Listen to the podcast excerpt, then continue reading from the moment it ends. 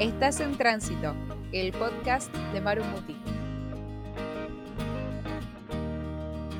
Nuevo episodio de Tránsito, otro nuevo episodio en formato video que estoy muy contenta porque así al menos podemos, además de charlar, vernos las caras, pero sobre todo estoy muy contenta porque tengo del otro lado a Lau, a Lau Otero, que, que es, un, es una persona que si no la conocen, no sé qué están esperando porque no solo es súper buena onda, es súper divertida, sino que además siempre tiene la información justa. Es, periodista de alma, porque es que vos la escuchás hablar en, Instagram y le sale la periodista adentro. Eh, y, y, bueno, sabe, sabe un montón de muchas cosas, pero bueno, últimamente se está especializando en la parte de migración no sé si por casualidad o por elección, pero bueno, acá, acá la tenemos a Lau y bueno, agradecerte primero el tiempo eh, para, charlar un ratito. Gracias, Maru, gracias por esa presentación tan eh, jugosa, con tanta información sobre mí, me sentí muy halagada. Em, bueno, nada, eso, gracias por estar, la verdad que para mí me encanta ayudar en lo que pueda. Eh, un poco esto de migración, como os decía, fue más por casualidad que por otra cosa, pero bueno, acá estoy contenta de hacerlo. Bueno, eh, casualidad no, te, sale muy bien y, la gente saca muchísimo valor de todo lo que vos contás. Y bueno, la idea es un poco que charlemos sobre eso, pero sobre todo por cómo empezaste primero, porque, a ver, vos en Argentina estabas en lo que yo entiendo que era tu trabajo soñado, porque eh, Lau, para los que no saben, es hincha de River y estaba trabajando como periodista, nada más y nada menos que en River. Entonces era como, cómo dejar eso, ¿no? Cómo tomar esa decisión. Por un lado, ¿te costó tomar la decisión? ¿Y por qué tomaste la decisión de, emigrar en ese momento particular de tu vida? Sí, estaba en River, que obviamente para mí, como hincha de River, de familia de hinchas de River, era, fue un sueño cumplido, eh, fue una experiencia espectacular.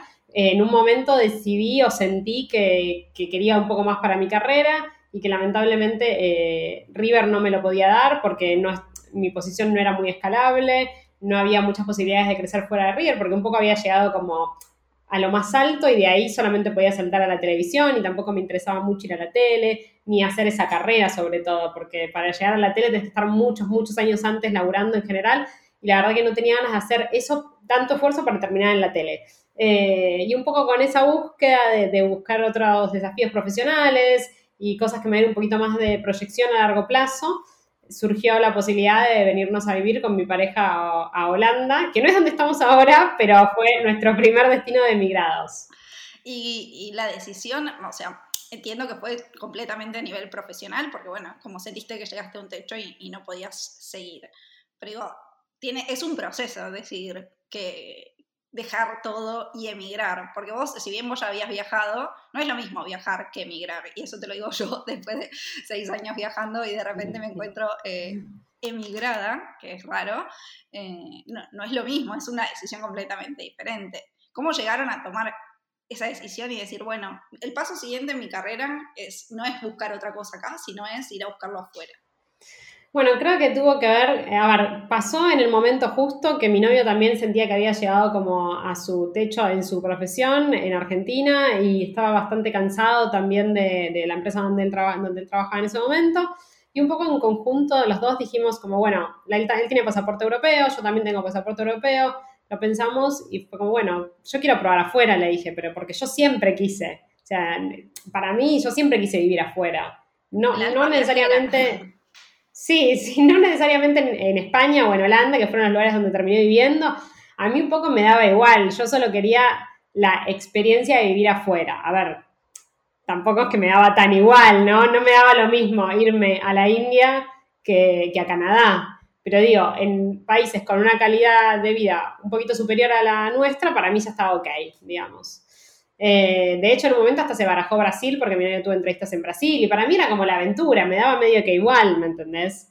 Claro, el eh, plan de irse y, probar suerte. Sí, tal, cual. Nunca, yo nunca me lo planteé y, y, ahora obviamente sí lo veo más a largo plazo, pero siempre me lo imaginé como ir, probar y siempre se puede volver, probamos un año, si no nos gusta volvemos, si no nos gusta nos mudamos, vemos otras alternativas. Nunca me lo tomé como, chao Argentina, adiós, hasta nunca para nada.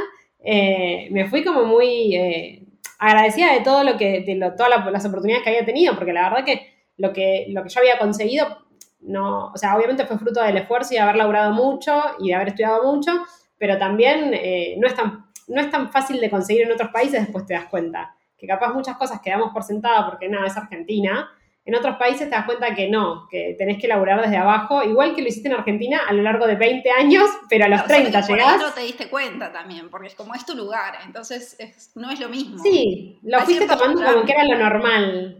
Claro, hay ciertos trámites que incluso es como nunca hiciste, porque ya naciste y tenías tu DNI o no sé, ya tenías tu permiso de trabajo por nacer ahí. Eh, y, y es diferente. Y mm, cuando tomaron los dos esa decisión, ¿Cuál fue el primer paso? ¿Qué, fue lo primero que hicieron? Bueno, lo primero que hicimos, nosotros nos queríamos, esta era la condición, como nosotros teníamos trabajos que nos gustaban en Argentina, fue nos vamos si surge un trabajo mejor.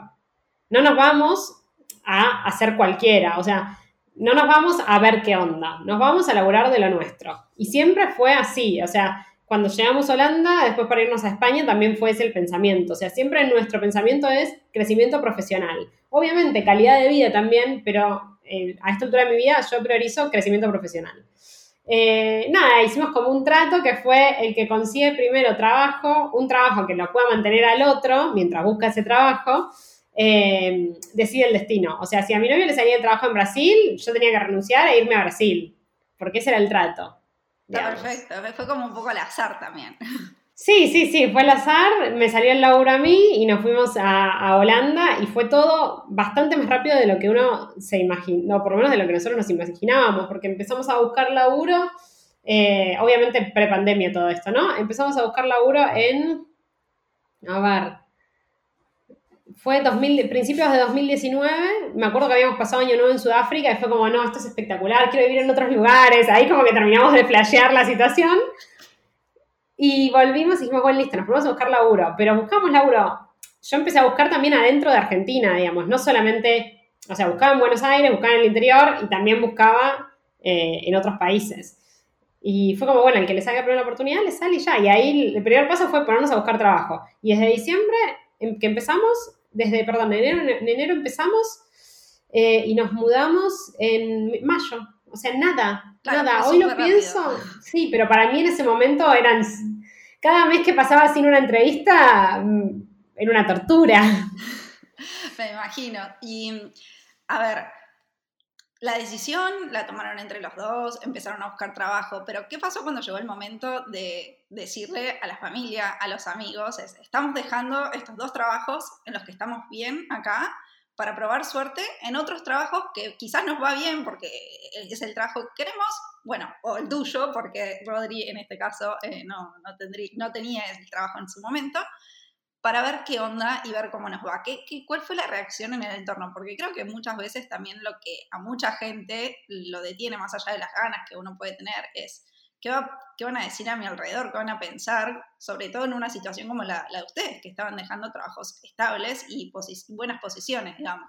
Sí, em, primero vale aclarar que nosotros no dijimos nada hasta que no fue concreto. O sea, no es que yo le dije a mi mamá o a mi papá, che, voy a empezar a buscar trabajo. Yo no dije nada. O sea, era un proyecto nuestro, mío y de mi pareja, y fue como, lo hablaremos, tampoco para no para no revolucionar a nadie necesariamente, porque capaz nunca pasaba, o capaz pasaba los seis meses y esos seis meses la tenía mi mamá cortando clavos a ver cuando se me va la nena. Entonces, como que no quería llegar a ese nivel familiar de tensión de cuando te vas, de mirándome. Entonces, no dijimos nada hasta que fue concreto. O sea, imagínate mi mamá cuando le dije en 15 días me mudo. o sea.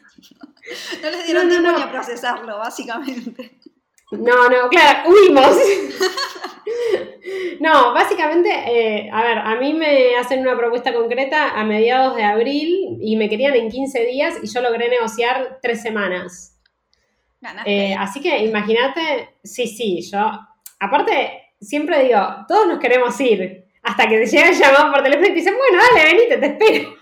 Y aparte lo que implica, no solo, no solo los preparativos, sino emocionalmente, ¿no? Es como uno... No, no, no. A ver, es una decisión que ya tenían tomada y que venían procesando hace meses, pero no es lo mismo eso, justamente, decir, sí, es ahora, y es, y, es como en tu caso, ya, porque no me das tiempo. Sí. Sí, no, no es lo mismo. Eh, por suerte mis papás siempre fueron muy abiertos, primero que yo viajé dos años de mi vida sola, o sea, tampoco es que les cae como una sorpresa, digamos, no es lo mismo que alguien que nunca salió de, su ciudad natal a alguien que le gusta viajar, le gusta hacer sus cosas sola, que es independiente y demás. Em, nada, por suerte mis viejos, bueno, son ellos dos, son eh, españoles, nacidos en Argentina, pero españoles con mi familia, mis papás son la primera generación de españoles de mi familia, o sea, todos mis primos, todos mis tíos viven en España. Entonces también ellos no lo sentían como tan lejano. Si les hubiera dicho capaz a Nueva Zelanda, no me hubieran apoyado igual porque mis viejos son así, por suerte, pero hubiera sido como más, uh, bueno, qué complicado que la estás haciendo. Claro, aparte Nueva Zelanda para muchos queda como en otro mundo. Como, eh, Sí, sí, sí, otro planeta, 16 horas de diferencia horaria, o sea, es como muy, mucho más complicado hubiese sido. Ahora que son 5, ya me cuesta comunicar, encontrar un área en el que encajemos todos, imagínate un día, bueno, vos lo sabes mejor que yo. Eh, lograr hablar con tu familia con esa diferencia horaria es como un, hito. Eh, así que no, bueno, se lo tomaron bastante bien tanto mi familia como la de mi pareja. Em, nada, somos nietos de inmigrantes, un poco no es, tan, no es tan ajeno para ellos esta idea de emigrar buscando algo mejor porque ya lo hicieron sus padres, mis abuelos. Entonces en algún punto como que mi viejo me dijo, me parece súper bien, te vamos a extrañar un montón, mi mamá lo mismo, pero es para un futuro mejor, anda, pasala bien, disfrutate y si querés volver acá estamos. Eh, y por suerte eso fue lo que, lo que vino pasando hasta ahora. Ahora no porque pandemia, pero siempre me visitaron también. Estos, el primer año que emigré me pudo visitar mi mamá, mi papá no porque pandemia. Eh, pero bueno, normalmente también yo entiendo que soy una privilegiada porque tengo la suerte de que mis papás pueden venir a visitarme una vez por año. Sé que en situaciones que no es así, capaz la decisión se hace un poco más difícil cuando uno ya sabe de antemano a ver, si yo hubiese sabido lo que sé ahora, que me iba a agarrar una pandemia y que iba a estar dos años o año y medio sin ver a mi familia, bueno, me hubiera venido igual porque soy así, pero con otra cabeza ya. O sea, con otra, con otra sensación, con otra preparación y mi familia lo mismo, me hubiera despedido de la misma manera. Eh, pero bueno, es cierto que soy una privilegiada con contar con una familia que puede viajar a visitarme. Sí, e, eso es cierto, porque bueno, no, no todos tienen esa oportunidad y, y, son otros, otros planteos los que tenés en la cabeza. Pero bueno, volviendo a ese momento en el que te hacen esta, esta oferta de trabajo y te dicen en dos semanas tenés que venir acá, negociamos a tres, pero ¿qué se te cruzó por la cabeza? O sea, porque es, es ese, del, del, del, dicho al hecho, ¿no? Es como, ¿y ahí qué pasó por, por la cabeza de Lau en ese momento? Nada, medio que shock total. O sea, todos me decían, a todos no, los que sabían que era Rodri y una amiga mía del trabajo, me decía como, vas a quedar, estoy segura, vas a quedar, vas a quedar. Ya había tenido cuatro entrevistas. Eh, vas a quedar, vas a quedar, vas a quedar. Y yo tipo, no, ¿viste cuando querés que pase y a la vez no querés que pase? Como no sabes ese miedo. más querés, sí. Sí, ese miedo total, de, tenía muchas ganas, además de sentir que era desde la autoestima y desde el amor propio también, como muchas ganas de sentir que podía conseguirlo, ¿me entendés? Como que son este tipo de victorias chiquititas que resignifican el trabajo que uno hizo, la carrera que uno lleva, los esfuerzos. Sí, es verdad, no tan chicas, pero bueno, en ese momento, ahora capaz las veo como más normales, en ese momento fue como abrumadora la decisión, porque obviamente apenas te confirman como, bueno, sí, te queremos, te mandamos el contrato, te hacen una propuesta económica, vos firmás un contrato que dice que vas a estar ahí el primero de junio trabajando. Eh, y nada, es como muy abrumador, todas las decisiones, automáticamente pensás en todas las decisiones y todo lo que tenés que hacer después, como vaciar mi departamento, renunciar a mi trabajo, despedirme de toda la gente que llevo conocida hace 30 años, dejar mi casa, eh, sacar el pasaje, como toda una lista de cosas que tenía que hacer, vender, no sé, vender mi ropa, vender muebles, y ahí es como, e, es un shock que te sacude, la verdad, porque es, nada, 15 días para desarmar tu vida y volverla a cero, básicamente. En algún momento dijiste, eh, bueno, no, ya, ya me probé a mí misma que puedo conseguir lo que quiero, pero no, gracias, me quedo acá, mejor sigo como estoy. ¿Te lo planteaste o no se te cruzó en ningún momento por la cabeza? No, no desde ese punto de vista. Sí, me lo, sí lo pensé, acepto o no acepto, más que nada porque o sea, yo no, no busqué trabajo como una prueba, busqué trabajo para irme realmente, no para ver si lo podía conseguir. Entonces, obviamente, cuando tuve la propuesta en mano, me senté ahí sí con mis papás y les pregunté, les, expliqué la situación, mira, pasa esto, esto y esto, me hicieron esa propuesta de trabajo, vos querías en mi lugar, te parece que me tengo que ir. Eh, busqué los consejos, obviamente, de la gente que yo considero ¿qué me importa? Mis papás, mis papás, mi hermano, mi pareja, fin. Eh, le pregunté obviamente a mis compañeras de trabajo que me decían, andate ya de acá. andate ya de acá. Eh, pero sí, obviamente uno busca como esa reconfirmación siempre, ¿viste? Del otro. Eh, y nada, todos obviamente me alentaron y, nunca, creo que lleva mucho tiempo, y esto es, esto es de lo más duro, lleva mucho tiempo entender si uno tomó la decisión correcta, porque muchas veces no es automática.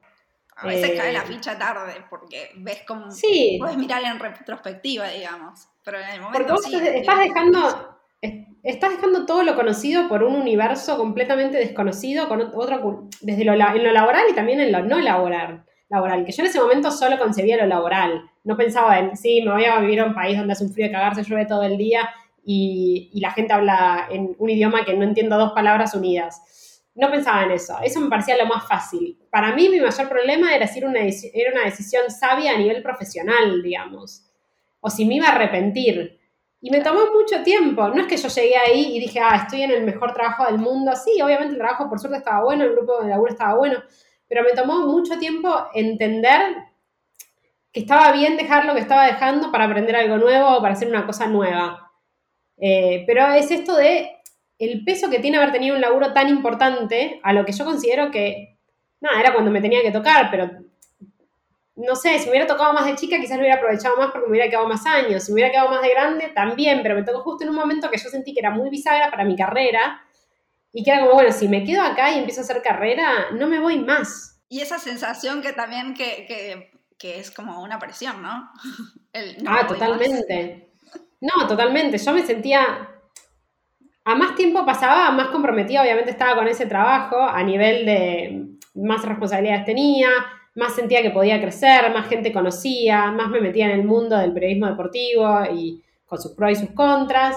Eh, a más tiempo estaba, más difícil era irse. Y a la vez cuando te vas es, ¿habré tomado la decisión correcta? Y como que no, no sé si tiene, no es una pregunta que la verdad que me merezca la pena hacérsela. Es como, es la decisión que tomaste, que sentiste en ese momento y ya está, te la jugaste. Siempre pienso que me hubiera arrepentido más y me hubiera quedado, por lo que me podría haber perdido. Claro, porque también te queda el, que hubiera pasado si hubiese aceptado, ¿no? Porque a veces es mejor tomar el riesgo y decir, bueno, no era la decisión correcta que quedarse toda la vida pensando en, bueno, ¿qué hubiera pasado? Sí. Sí, yo, yo no soy muy del de, el universo, pero pide y te concederá, y te será concedido. Hasta ahora les digo que con cierto delay, pero me viene funcionando. Mira, yo te digo, vos no creerás mucho en, el universo, eso ya lo hablamos, pero que, que sabes manifestar lo que querés, lo sabes manifestar y eso seguro. Evidentemente sí. Em, así que bueno, nada, se fueron dadas las cosas, pero sí, siempre los primeros meses fue como haber hecho, hecho bien, estar en el lugar correcto. Eh, no sé, todas las dudas que tiene uno cuando tira, patea el tablero. Sí, sí, bueno, porque es literalmente así, es dejarlo todo. Y encima vos, por lo que yo sé de tu historia, porque te conozco, no es que emigraron juntos, vos, tu pareja y la gata emigraste sola las primeras semanas, por lo menos. Sí. Y si bien el plan es en conjunto, vos llegaste a Holanda sola, a tener que empezar un trabajo nuevo sola, a conocer gente nueva sola, a tener que buscar una casa nueva sola, y se te pasan, creo, un montón de cosas por la cabeza. ¿Qué fue, ¿Cuál fue el que recuerdes que fue como el, más, el mayor miedo o preocupación que tuviste en ese momento? O cuando te cayó la ficha de, uy, acabo de llegar a Holanda, acabo de dejar todo para empezar una nueva vida acá. Mi mayor miedo era no conseguir dónde vivir, eh, no conseguir una casa. Porque, bueno, vos al que vivís en Barcelona lo sabés. Yo eh, te iba a decir, ese un mi departamento en este momento es ese, que me tengo que mudar en unos días. Sí. Buscar un piso un departamento donde vivir en Ámsterdam es, es como una aguja en un pajar, básicamente. Es mucho más difícil que en Madrid, mucho más difícil que en Barcelona no, no, no, creo que si hay alguna ciudad que se pueda llegar a parecer en lo difícil que es, es Dublin y Nueva York. Eh, porque los departamentos son carísimos, porque la ciudad es chica, o sea, Amsterdam es una ciudad chica, o sea, la capacidad que tiene es limitada y nadie quiere vivir en las afueras de Amsterdam. Bueno, por lo menos no la gente que yo conocía. Eh, obviamente, si lo que pensábamos con, con Rodri, con mi novio, era si nos vamos un año nada más, que era el plan inicial, nos vamos un año y vemos qué onda, si me gusta el trabajo, si consigue laburo y demás, yo no quiero vivir un año en las afueras de Ámsterdam, yo quiero vivir un año en Ámsterdam. Después veo al año siguiente si me quiero las afueras, pero el primer año dámelo en Ámsterdam. Claro, querés esa experiencia auténtica de, de Holanda. Exacto. Eh, y, bueno, nada, cuando llegué y conocí el mercado eh, del real estate, de, no sé, el mercado inmobiliario, casi me muero. Ese fue el primer shock. Es una realidad que desconocemos. O sea, bueno, vos no tanto, pero los que no viven, no viven en Europa o no vinieron nunca, o no vivieron nunca en Europa, porque venís acá de turista y ni te enterás tampoco, no tenés idea a lo que te enfrentás. Es literalmente, es como hay una película de, japonesa que no me acuerdo el nombre ahora, pero que tiran a muchos nenes en una isla y se entran a matar entre todos. Es básicamente una batalla. Eh, se llama, Royal Battle, algo así. Bueno, pero The Hunger Games no, no sería. Es tipo de Hunger Games, sí, exacto. Es tipo de Hunger Games, pero en departamentos. Bueno, es que, es que sí, es que yo justamente es algo que digo siempre, ¿no? Qué fácil que era en otros lados. Porque si bien, bueno, yo bueno, sí, ¿no? En, Australia también alquilé un piso para, nosotros solos y no fue tan difícil. Fue como, ni siquiera teníamos trabajo, ni siquiera teníamos visa de, trabajo, o sea, estábamos de turista y pudimos alquilar por meses eh, un piso sin problemas. Y de repente, bueno, en, Asia era todavía más fácil, ¿no? Obviamente, porque es Asia. Pero de repente llegas a Europa y es como, qué difícil que es todo. Y la gente no lo sabe eso. Eh, porque es lo que decís vos, si vos no venís acá con el plan de vivir, no, no tenés idea del universo paralelo que hay en alquilar acá un, lugar para vivir. Sí, realmente fue, ahí tuve miedo porque además a todo esto, bueno, yo me fui sola, pero mi novio venía al mes y venía con mi gata. Y no, o sea, ya era como un level más de, un nivel más de complejidad, digamos. O sea, además de todo esto de buscar departamento para nosotros dos, también para la gata, porque no todo el mundo te acepta gatos. Eh, entonces yo sentía que nadie, nadie, nadie me iba a elegir, porque además eso es otra cosa que en Holanda eligen al inquilino. O sea, vas vos, van otros 20, todos mandan su propuesta y te eligen ellos. O sea, yo sentía que mi posibilidad de ser elegida eran mínimas. Claro, recién llegada, sin, sin antigüedad en el país, con un gato. Sí, exacto.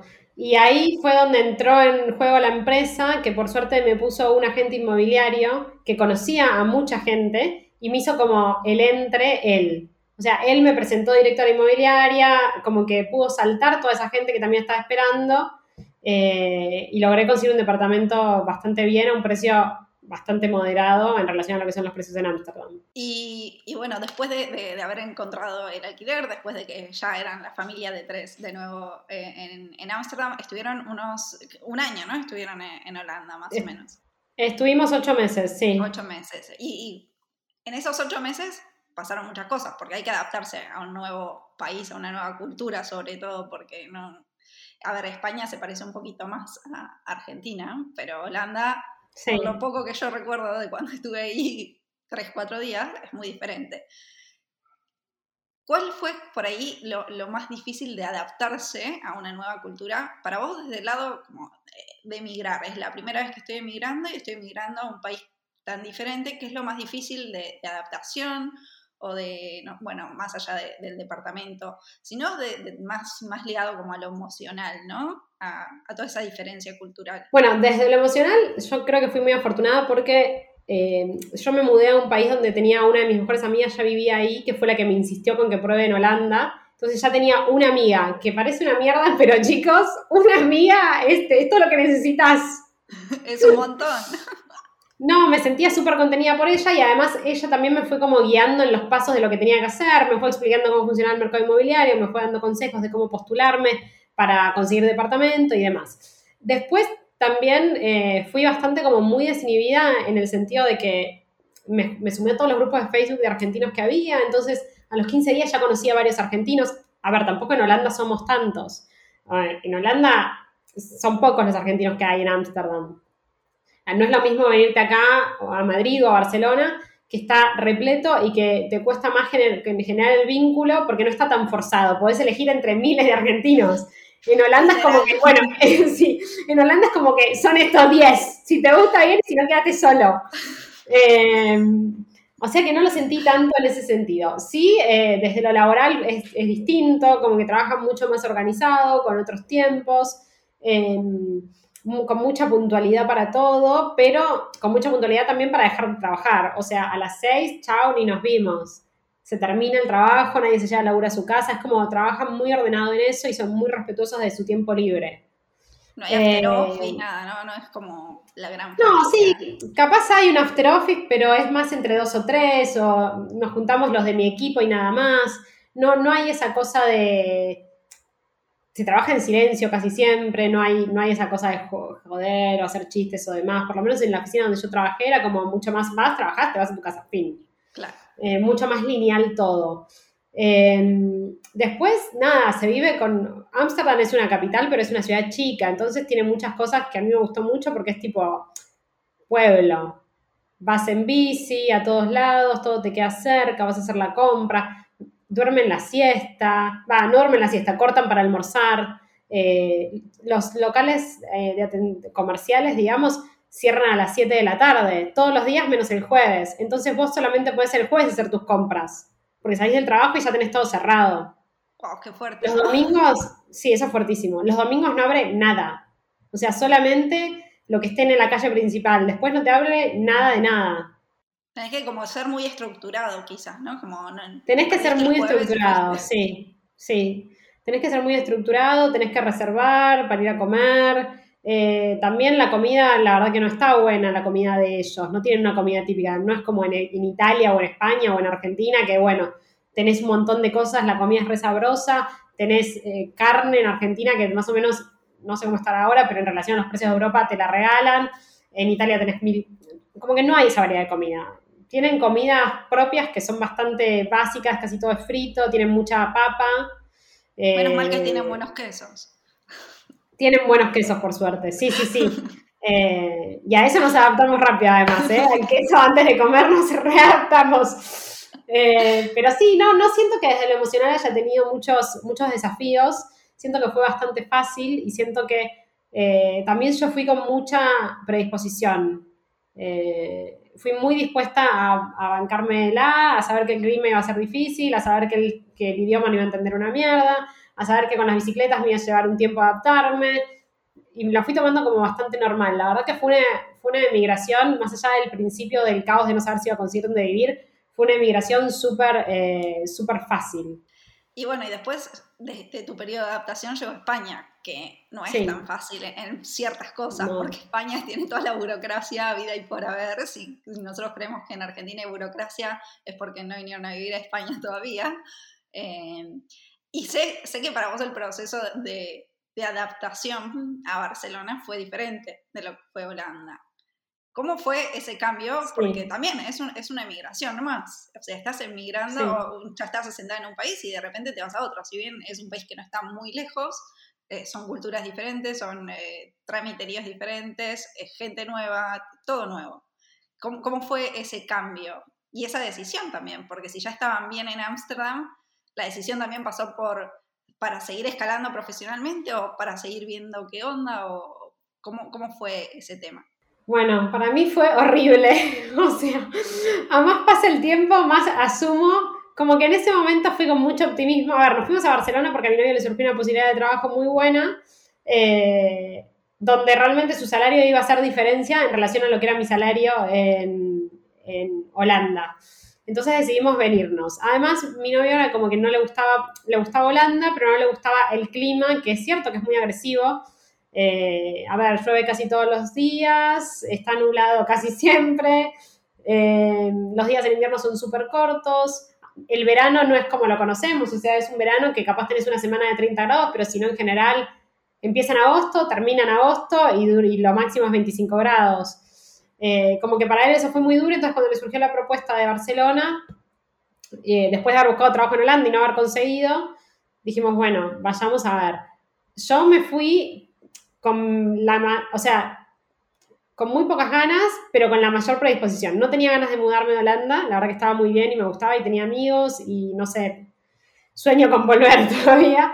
Eh, no quería irme de Holanda, pero sí fui a Barcelona igual con la mejor onda que le podía poner. Tipo, sí, esto va a estar bueno, va a haber playa, hay sol, eh, vamos a ser amigos más fácil, voy a conseguir trabajo más fácil, porque además, habiendo pasado por una, experiencia laboral en Holanda, eh, hablando en inglés, o sea, trabajando en inglés, suele estar bastante bien valorado dentro de Europa. Eh, y nada, eso pasó. O sea, nada. Llegamos y al mes pandemia, nunca conseguí trabajo, pasé ocho años, en, ocho años, se sintieron como ocho años. en mi mente se sintieron como ocho años. Ay, me hiciste reír. Pasé ocho meses eh, buscando trabajo que nunca apareció. Recién conseguí trabajo cuando nos mudamos a Madrid. Y no, para mí fue muy, muy duro. Muy duro, la verdad. No, no, no volvería. Al día de hoy, como que todavía lo hablamos porque a mi novio le encanta Barcelona encima. Y lo hablamos y es como, no vuelvo a Barcelona. No, no, no. No sea, me tenés que llevar a trabajar con Messi, básicamente. Ah, no, importa cuál sea la oferta laboral que haya, o sea, tiene que ser. No, claro, tiene que ser. Sí. Sí, tiene que ser demasiado buena, la verdad. Eh, no, no, no encontré como... También ahí aprendí que uno no se puede adaptar a todas las ciudades, lamentablemente. Tiene un límite su adaptación, tiene un límite de, lo que uno le gusta y lo que a uno no le gusta. Y en el caso de Barcelona yo no me sentía cómoda y es tan sencillo como eso. Tampoco es...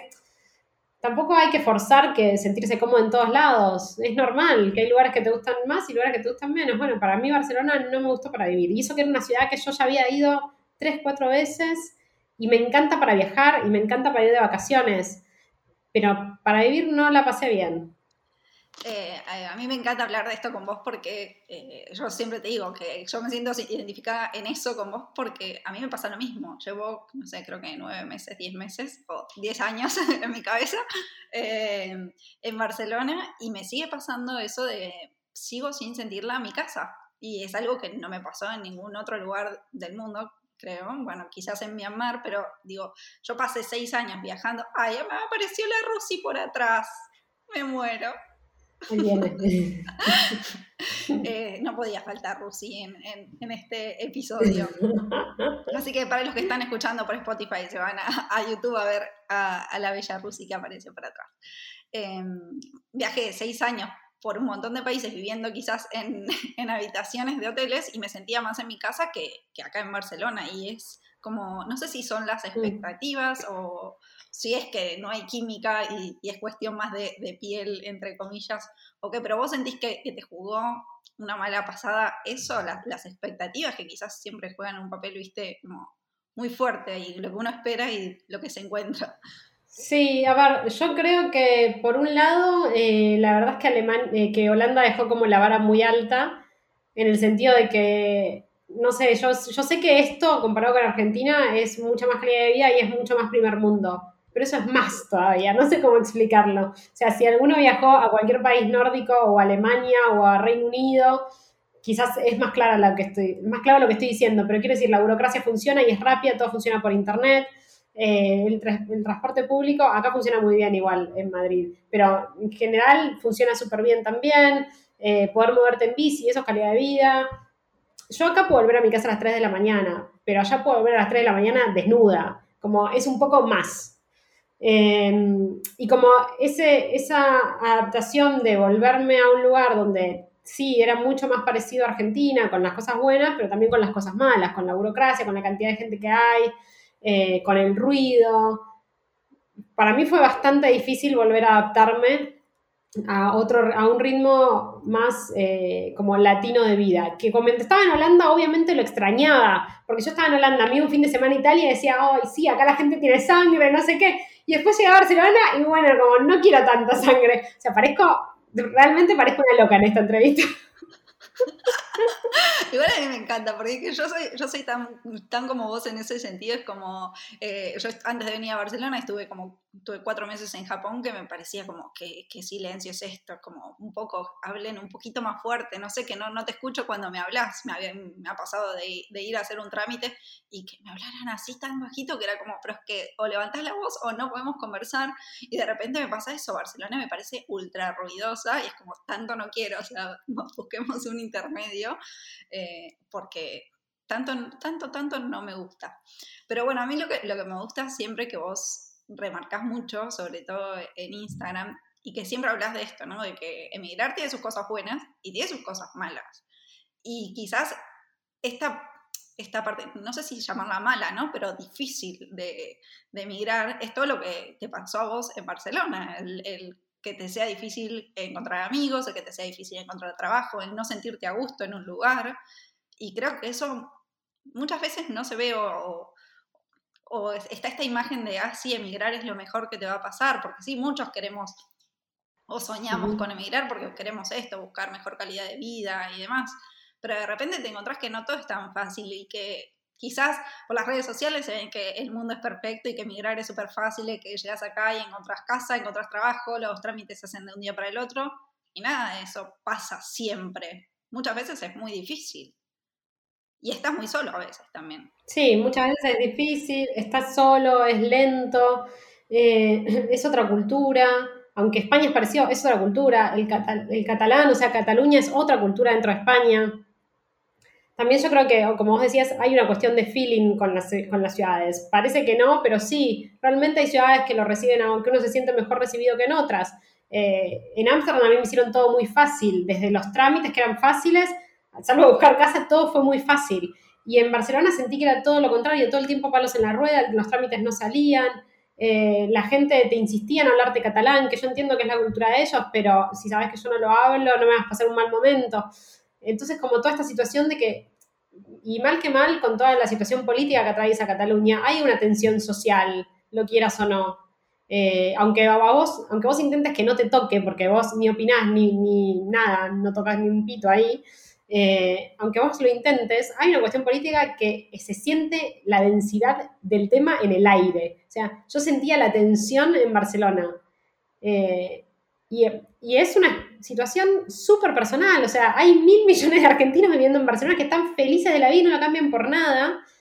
Y me sentía mal hasta de que no me pase eso. Yo pensaba, ¿cómo a esta gente no le pasa? o sea, ¿por qué a todos les gusta Barcelona y a mí no? o sea, a mí no le encantaba como que yo no entendía en dónde fallaba. Y a veces es tan sencillo como que hay ciudades que no son para uno y ya, no hay mucha más vuelta. Sí, totalmente. Y, aparte de eso, bueno, estás, quieras o no, y quieras que, eh, a ver, que las redes hoy nos acercan mucho más, que tenemos la tecnología, que podemos hablar eh, por videollamada de WhatsApp eh, en cualquier momento, en cualquier horario, bueno, si la diferencia horaria lo permite, pero como está muy cerca, ¿no? Es como hace unos cuantos años atrás eh, yo me acuerdo cuando yo empecé a viajar que andaba sin el celular, que, bueno, no tenía ni celular y, que era difícil como conectarse. Yo mandaba mails cuando me fui a Australia, es como a todo el mundo le mandaba mails de qué es lo que hacía, que no era tan normal como ahora. Y ahora es como la, tenemos un poco más fácil, pero aún así, cuando te sentís que, que no encajás, te sentís solo y, y, sentís esa distancia y esa falta de apoyo. Entonces, está bueno también como hablar de, que no siempre es fácil y que no siempre está bueno y que hay que, hay que, es una decisión que hay que replantearse realmente, porque es eso, es dejar todo, patear el tablero y, volver a empezar de cero, a, los, a, la edad que tengas, pero sobre todo cuando estás en una edad que ya no, Ni, no tenés ni 20 años, ni tenés ya toda tu vida hecha que venís a jubilarte, es como que estás en un medio ahí que estás empezando de cero. Sí, sí, totalmente. Y otra edad y con, otros conocimientos también de uno mismo, de lo que quiere, de lo que le gusta. En otro momento, claro, yo también pensaba, sí, la, última vez que vine a Barcelona tenía 28 años, yo ahora tengo 34, eh, estaba en plan de joda, y que te das cuenta que después, por lo menos yo descubrí que esa es la onda de Barcelona en general. Eh, entonces, claro, con uno empieza a pensar como, claro, con razón me gusta a los 28 años esto, ahora tiene sentido. Eh, y también, no sé, conocer gente que le gusta y cada uno tiene su, razón de por qué le gusta. A uno le gusta porque está cerca del mar y de golpe te das cuenta que sí, que a vos te encanta la playa, pero que no te, no te parece tan fundamental para vivir. Y, y, claro, y ahí te vas dando cuenta que, bueno, que capaz no es la ciudad para vos, pero también hay mucha, como mucha, en algún punto, presión social de que te guste, porque a todos les gusta Barcelona. Claro, entonces Porque todos los argentinos quieren vivir en Barcelona. Bueno, acá tenemos dos hablando en este mismo momento que no estaríamos tan contentos con. Pero sabes que cuando yo lo empecé a comentar, cuando yo empecé a comentar en redes, que la verdad que, primero que yo lo digo, a ver, siempre lo digo como, esto me pasó a mí, no quiero que nadie se sienta influenciado en el sentido de que Barcelona es una mierda. No, dista de ser una mierda, es una gran ciudad, tiene playa, tiene montaña, tiene un montón de movida cultural, tiene trabajo, menos que Madrid, pero es la segunda ciudad por ahí con más trabajo. O sea, tiene un montón de cosas y hay gente que le encanta yo puntualmente no me sentí identificada y siempre lo digo como, en estos, en estos términos para que quede claro por qué a mí me pasó. Eh, pero sabes que hay gente, además de nosotras dos, que me contestó que también le había pasado. O sea que no somos las únicas. No somos las únicas. Bueno, eso, eso es bueno, apoyo moral. Eh, eso, eso es muy bueno. Y después, bueno, llegó la oportunidad de, de irse a Madrid. Y si bien, bueno, la, la, parte de tramiterío de migración ya estaba hecha, bueno, tendrían que cambiar, cambio, hacer cambio de domicilio y demás, pero bueno, también es, es, adaptarse a una ciudad nueva y, y, sigue siendo un volver a empezar, entre comillas. ¿Sentís que, que, ya estás más canchera al ser el tercer lugar que, que, te moviste así, como eh, más canchera en el sentido de, bueno, eh, ya sé cómo adaptarme al, no sé, al movimiento de, la ciudad o a, a cómo hacer para conocer gente o cómo hacer para insertarme en, en la gente más local quizás, ¿no? Porque creo que a veces eso también es difícil, porque argentinos estamos por todos lados y es fácil, con, fácil más menos, pero es fácil conocer otros argentinos. Pero insertarse en la cultura local quizás no es sí. tan fácil. Bueno, lo decías de Holanda, es como es difícil armar ese grupo para, para salir y a, a, hacer algo después del trabajo eh, y, que, y, que, ellos son como una cultura más, más cerrada. Pero sentís que ya estás como un poco más canchera en conocer esa gente local o cómo acercarte más y, y demás. Mira, lamentablemente, y, la, y, perdón por el spoiler, pero en ningún momento se vuelve más fácil emigrar. O sea, el desafío sigue siendo el mismo. Uno se vuelve distinto en el sentido de que yo siento que estoy más suelta para conocer gente, pero cualquier gente. O sea, me paras en la calle y me hablas y me hago tu mejor amiga, pero porque es como desde la necesidad, ¿me entendés? Lamentablemente es así, desde la necesidad uno tiene que hablar con la gente si quiere interactuar, tiene que conocer gente si quiere interactuar. Eh, creo que uno gana herramientas para poder hacer eso, ¿no? Para sentirse más cómodo con uno mismo, para sentirse más seguro de conocer gente, eh, para saber cómo y dónde conocer gente. Creo que uno gana herramientas, pero después la adaptación más o menos es igual. O sea, porque te tenés que acomodar a una idiosincrasia nueva. Madrid es muy distinto a Barcelona. Eh, son dos ciudades que, las ciudades en sí son muy distintas y la gente que vive en ellas en general es bastante distinta. Eh, siento que Madrid, yo siempre digo que Madrid a mí me esperaba con los brazos abiertos porque yo vinimos por trabajo de mi novio, cuando a mi novio le confirman que veníamos a Madrid, obviamente yo casi que hago la danza de la lluvia y la felicidad, no sabía que era la noticia que más esperaba. Cuando a mi novio le dicen, bueno, te, te tenés que mudar a Madrid para este trabajo, yo obviamente sí, genial. Y ya cuando llegué acá, yo, había, yo conseguí trabajo 15 días antes de mudarme a Madrid, de hecho me esperaron para empezar a trabajar. Eh, así que Ma Madrid me dio eso, como la posibilidad de venir con trabajo. Ahora cambié de trabajo, me dio la posibilidad de cambiar de trabajo en seis meses. Y en un trabajo pandemia. que me gusta más. Y en pandemia, los dos trabajos conseguidos en pandemia. Conseguí una casa que me encanta. Eh, y la conseguí después de buscar una semana. Una semana de ver 11 pisos, pero una semana no es nada. En Holanda vi 30. También mejoraron mucho mis habilidades de, eh, de buscar piso. Ahora ya con solo ver las fotos lo descarto. Ya, ya filtras eh, de otra forma. Ya filtra de otra manera. Voy a pasar y... después por privado una lista de pisos. A ver Dale, encantada, me divierte además. Pero sí, ya como que vas puliendo ese tipo de habilidades, si querés llamarlo así, de, de inmigrante.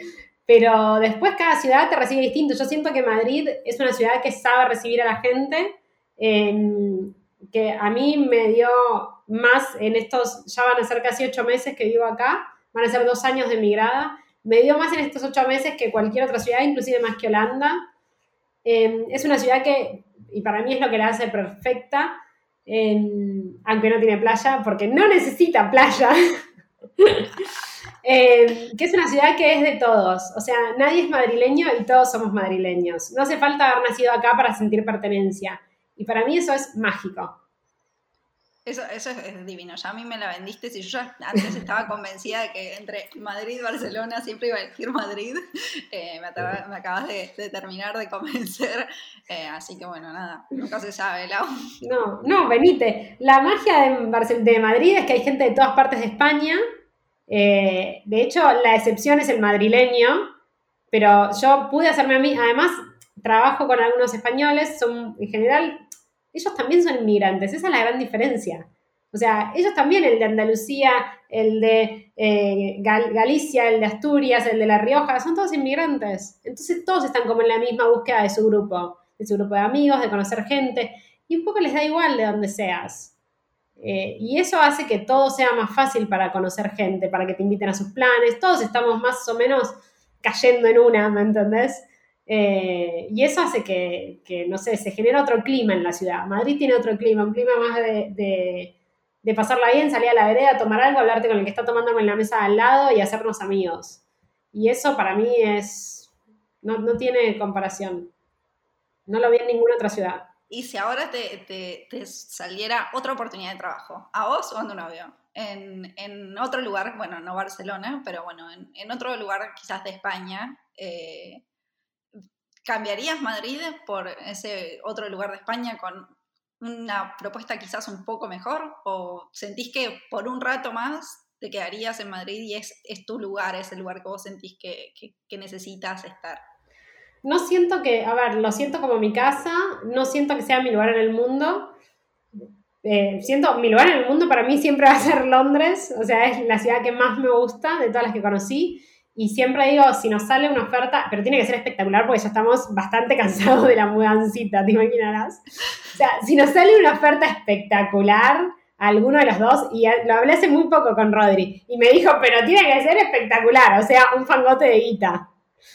Eh, como que hay dos lugares, no, en realidad hay tres ciudades donde viviría, una es Londres, la otra es Berlín y la otra es Ámsterdam. A esas tres ciudades iría a vivir, no tengo problema, pero me tienen que dar mucha plata. Porque nada, Madrid es cómoda, Madrid tiene un buen clima, ya estamos asentados. O sea, tres mudanzas es un montón. Y los Airbnb que pasaron en el medio. O sea, es mucho, mucho, mucho movimiento y ahora es como, bueno, nos estamos asentando, es la primera vez y este es un dato que lo cuento porque es para que lo tengan en consideración. En dos años, recién hace seis meses, mi novio y yo empezamos a tener trabajo los dos a la vez. Wow. O sea, es muy fuerte. Para que lo cuento para que tengan una idea de lo que lleva a sentarse. O sea, nos tomó dos años, un año y medio que los dos tuviéramos trabajos que nos gustan de lo nuestro en el mismo tiempo. O sea, tener dos sueldos. Recién ahora. Sí, es, como, es mucho tiempo, hay que, hay que pensarlo bien. Eh, y justo venía, viene un poco a, una pregunta que te iba a hacer, que es, mirando en retrospectiva, hubiesen, eh, o vos personalmente, hubieses planteado, o te planteaste quizás antes, hace mucho, mucho tiempo antes de, tomar la decisión de emigrar definitivamente en este momento, eh, ¿te hubieses planteado emigrar sin tener un trabajo? Como emigrar y hacer el cambio de vida, pero buscar el trabajo allá. Sí, totalmente. A ver, lo hubiese hecho quizás más joven, o sea, si tuviese 10 años menos, bueno, ni siquiera tanto, pero si a los 25 años sí, me lo hubiese jugado sola, creo que inclusive me lo hubiese jugado eh, más grande. Ya en pareja, obviamente, es otra negociación, ¿no? Pero yo sola sí me hubiera ido a probar suerte, pero pre-pandemia además, pero de mil amores. Eh, no lo hice porque, no sé por qué, porque no se dio, creo, porque yo viví, cuando viajé, viajé, después volví a Buenos Aires, hice una maestría, y cuando terminó la maestría me salió el laburo en River, pero si no me hubiera salido el laburo en River, yo ya estaba organizando el segundo viaje, me iba otros dos años. Y ahí quien te dice lo que hubiese ya va a pasar, ¿me entendés? Eh, pero sí, obvio, me hubiera ido así a ver qué onda.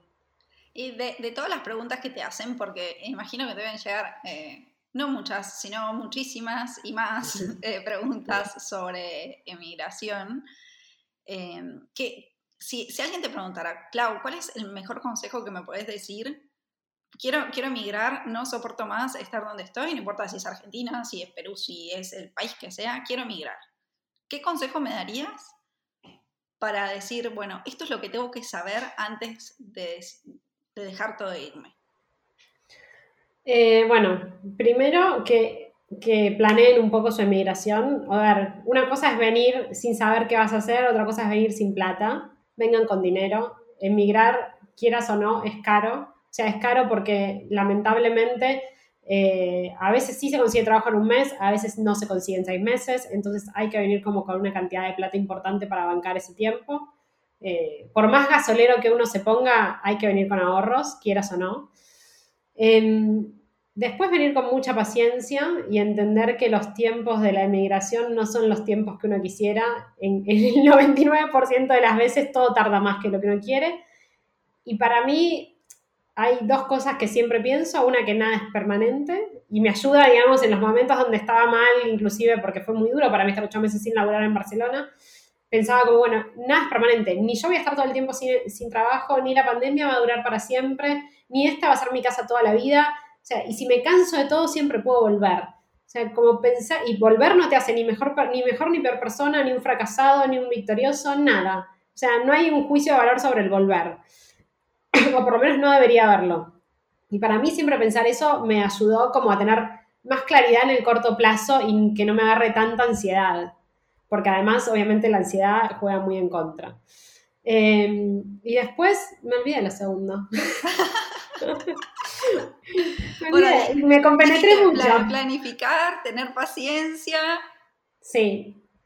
Pensar esto de que nada es permanente eh, nada, y siempre se puede volver a elegir, la verdad. O sea, tenemos la fortuna de que, ah, ya me acordé lo que era. No era esto de volver a elegir, esto me lo inventé ahora porque soy muy buena. soy muy buena periodista. No, que tengan en cuenta que venir a vivir acá, acá o a donde quieran, es realmente empezar de cero.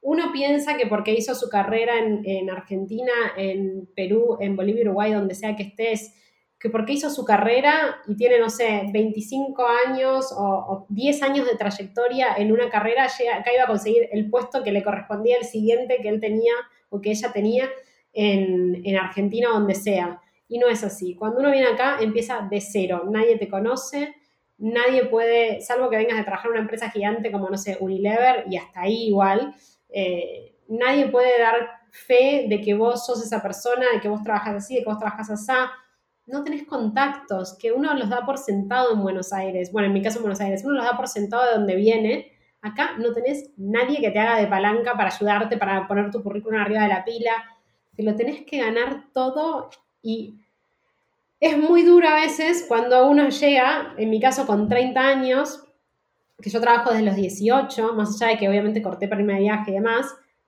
y esos 10 años de trabajo no, no, te das cuenta que acá la verdad que no, no tiene el impacto que uno quisiera. A veces sí, pero en general no. Y toca laburar muy desde abajo y, con, o sea, muy a pulmón. Eh, hay que venir preparado para saber que es un camino muy de hormiga. Y, Lau, ¿qué es lo que vos crees, para ya ir cerrando y no robarte mucho más tiempo, qué crees que es el mayor beneficio de, emigrar o cuál, qué es lo mejor que te llevas de estos dos años eh, como emigrada y qué es lo peor? Eh, lo mejor, bueno, obviamente la experiencia que es única e irrepetible y que solamente los que vivimos afuera de, nuestro país de origen, lejos de todo lo que conocimos, sabemos lo que, el crecimiento personal que eso implica. Em, no, lo mejor que me llevo es las experiencias, haber podido laburar con gente espectacular, haber podido conocer otras culturas, haber podido, en el año que se pudo viajar, poco, pero viajar. Eh, no sé, para mí fue todo aprendizaje. Yo además ni siquiera vivía con mi novio antes. Empezamos a vivir juntos en la inmigración. O sea que fue como. Sí, fue todo muy, muy, muy fuerte. Creo que la experiencia ya de por sí vale. Eh, eso fue como lo mejor.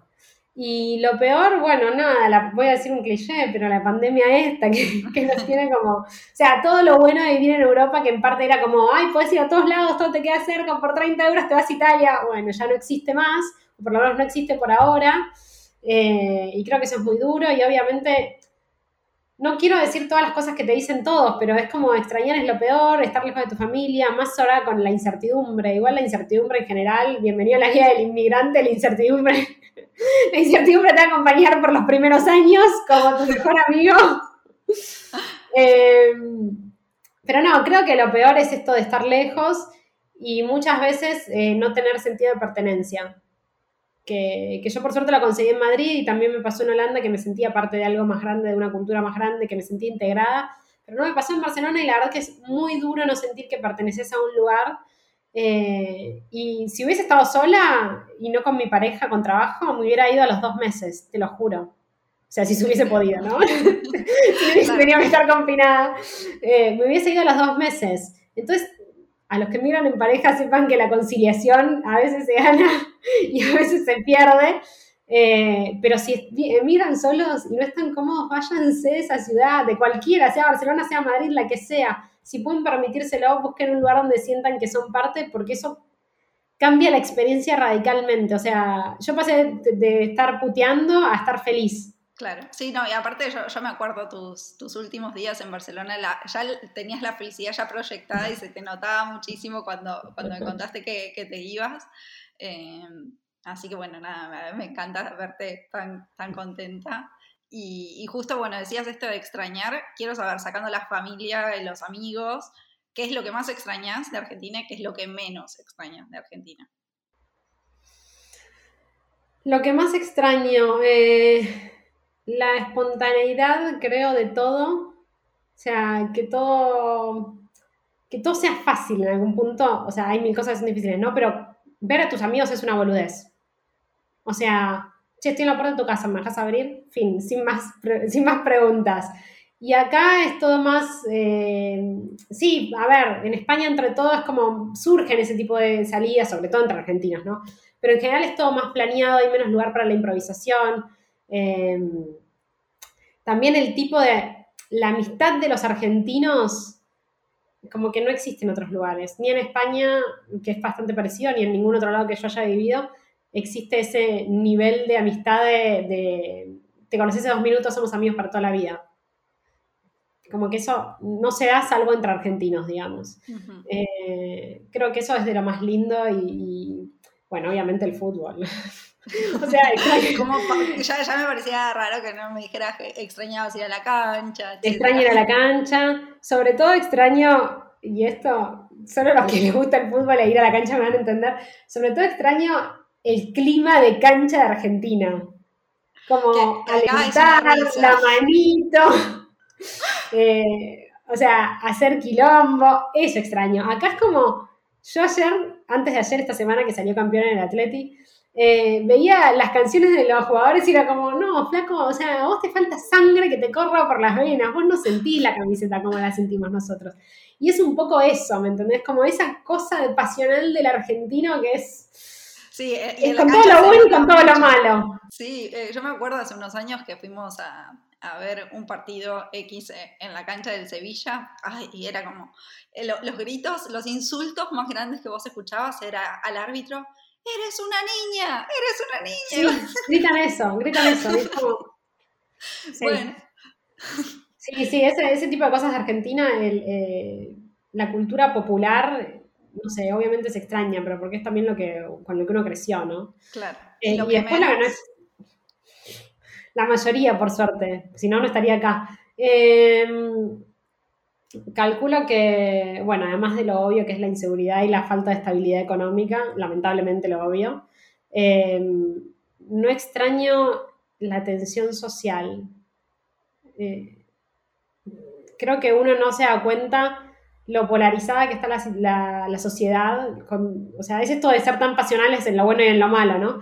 Eh, creo que uno no se da cuenta la polarización que hay en la sociedad y la tensión social que hay hasta que uno, oh, no está en Barcelona. no, no, realmente nada llega a los niveles de Argentina. Hay, hay mucha tensión social que, que tiene que ver con precarización laboral, que tiene que ver con corrupción, con un montón de cosas que no digo que acá no pasen, porque lamentablemente en España sobre todo pasan, hay muchísima corrupción, hay mucho desempleo juvenil, eh, hay cosas duras, pero no pasan a ese nivel. O sea, no pasan a nivel romper familias. No pasan a nivel salís a la calle y, te chocaste con alguien y te putean una cuadra. No pasa. Eh, no hay esa, fricción. Eh, creo que eso es como de lo más feo que tenemos en Argentina y obviamente mi deseo y yo creo que a futuro, en muchos años, con mucha educación y con muchos cambios, eh, debería poder no pasar más. Esperemos, ojalá. Ojalá. Lau, un millón de gracias por, tu tiempo. Ahora te dejo que les cuentes a todos dónde te pueden encontrar, las, redes y bueno, lo, que quieras agregar. Y, bueno, después ya sí te saludo bien. Dale. Eh, bueno, si me quieren seguir en redes, eh, soy en Instagram y en Twitter, arroba Laurita Otero. y tengo una blog de viajes, un blog de viajes muy desactualizado que se llama lauranoestá.com ¿Cómo nos pasa a todos? Sí. Exacto. Que en algún momento, cuando el trabajo me lo permita, eh, actualizaré. Así que eh, me pueden consultar por ahí cualquier duda que tengan o si quieren ver cómo es un poco mi vida y la vida en Madrid, me pueden seguir en mis redes sociales. Y también pueden hacer muchas preguntas porque el agua hace siempre QA para responder muchas cosas.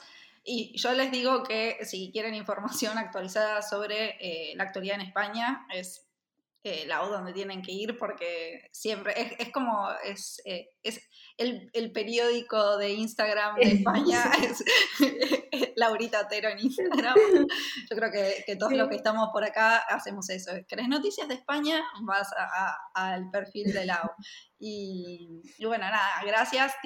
síganla, tiene muy buen contenido eh, y tiene aparte muchas charlas sobre migración, siempre tiene invitados súper interesantes. Así que nada, es la, es la persona que tienen que seguir si están pensando en emigrar.